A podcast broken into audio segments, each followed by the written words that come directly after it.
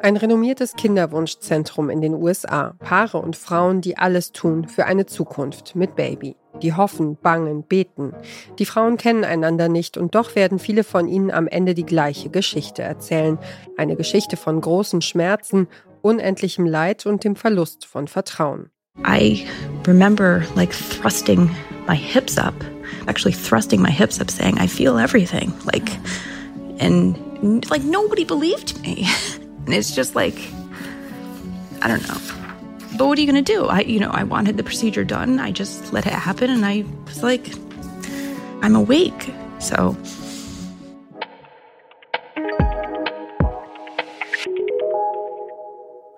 Das ist Laura, eine der Patientinnen im Yale Fertility Center, um die es in diesem Podcast geht.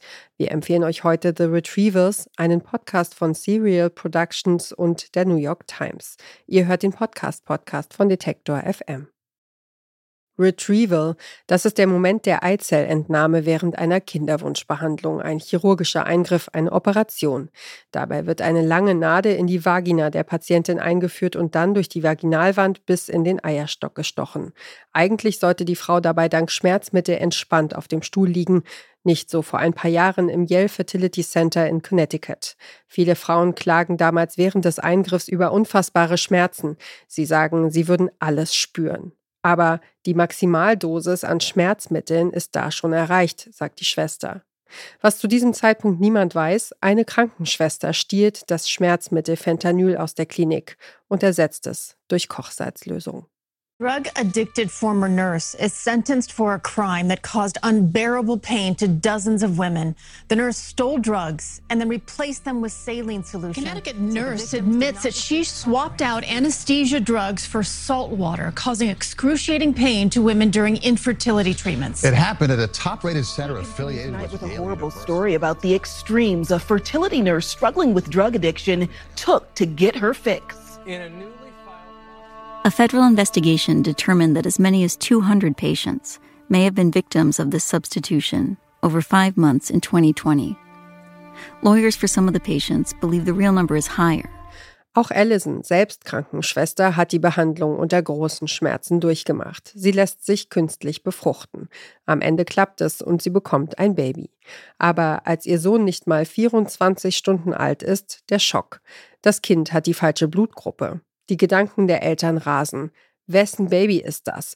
Sind Samen oder Eizellen vertauscht worden? Was hat die Klinik noch alles übersehen?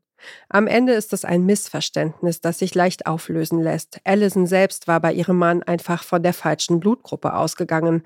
Trotzdem zeigt ihre Panik, dass das Vertrauen in die Klinik verloren ist. Podcast-Host Susan Burton. It doesn't sound crazy to me at all. And it's like so powerful because it's like, you know, it's the night your baby is born. You know, yeah. like you shouldn't you shouldn't have to like be asking yourself the question, is this baby mine? That should just be a night. I mean, well, it's not always like a night of like pure joy. It's like often, or you know, it's a hard, like it's a hard few hours after. No, but that's the memory that I have yeah. associated with that with that night. I mean, it's really kind of scarred me everything that I went through. I just don't trust I don't trust anybody anymore. You think that your doctors and nurses have your best interest at heart and it's really hard to regain trust in a in a medical community when somebody has betrayed you like that. And I feel like that speaks volumes coming from someone who works in the medical field myself.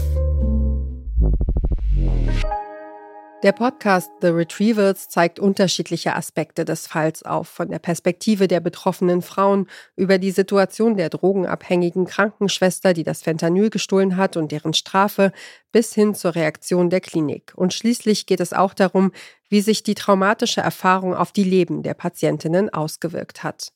Eine Erkenntnis, die sich durch den Podcast zieht, die Schmerzen von Frauen werden nicht ernst genug genommen. Podcast-Host Susan Burton. There's a balance you have to strike as a woman patient. You have to complain just the right amount to be taken seriously, but not so much that you seem shrill.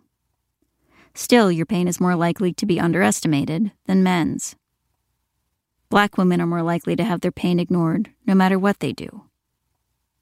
All of this we know from the literature and also from life. The Retrievers ist ein Podcast von Serial Productions und von der New York Times. Insgesamt sind fünf Folgen erschienen. Der Podcast war mehrere Wochen lang Nummer eins der Charts bei Apple Podcasts. Das war der Podcast-Podcast für heute. Das ist unser täglicher Tipp hier bei Detektor FM. Wenn euch gefällt, was wir hier machen, dann folgt uns doch auf der Podcast-Plattform eurer Wahl und empfehlt uns gerne einem anderen Menschen weiter, der sich genauso für Podcasts begeistert wie ihr und wir. Dieser Tipp und die Moderation kamen von mir, Ina Lebetjew. Die Redaktion hatten Caroline Breitschädel, Joanna Voss und Doreen Rothmann. Und produziert hat die Folge Tim Schmutzler. Morgen empfehlen wir euch den Podcast Die Wochendämmerung. Wir hören uns.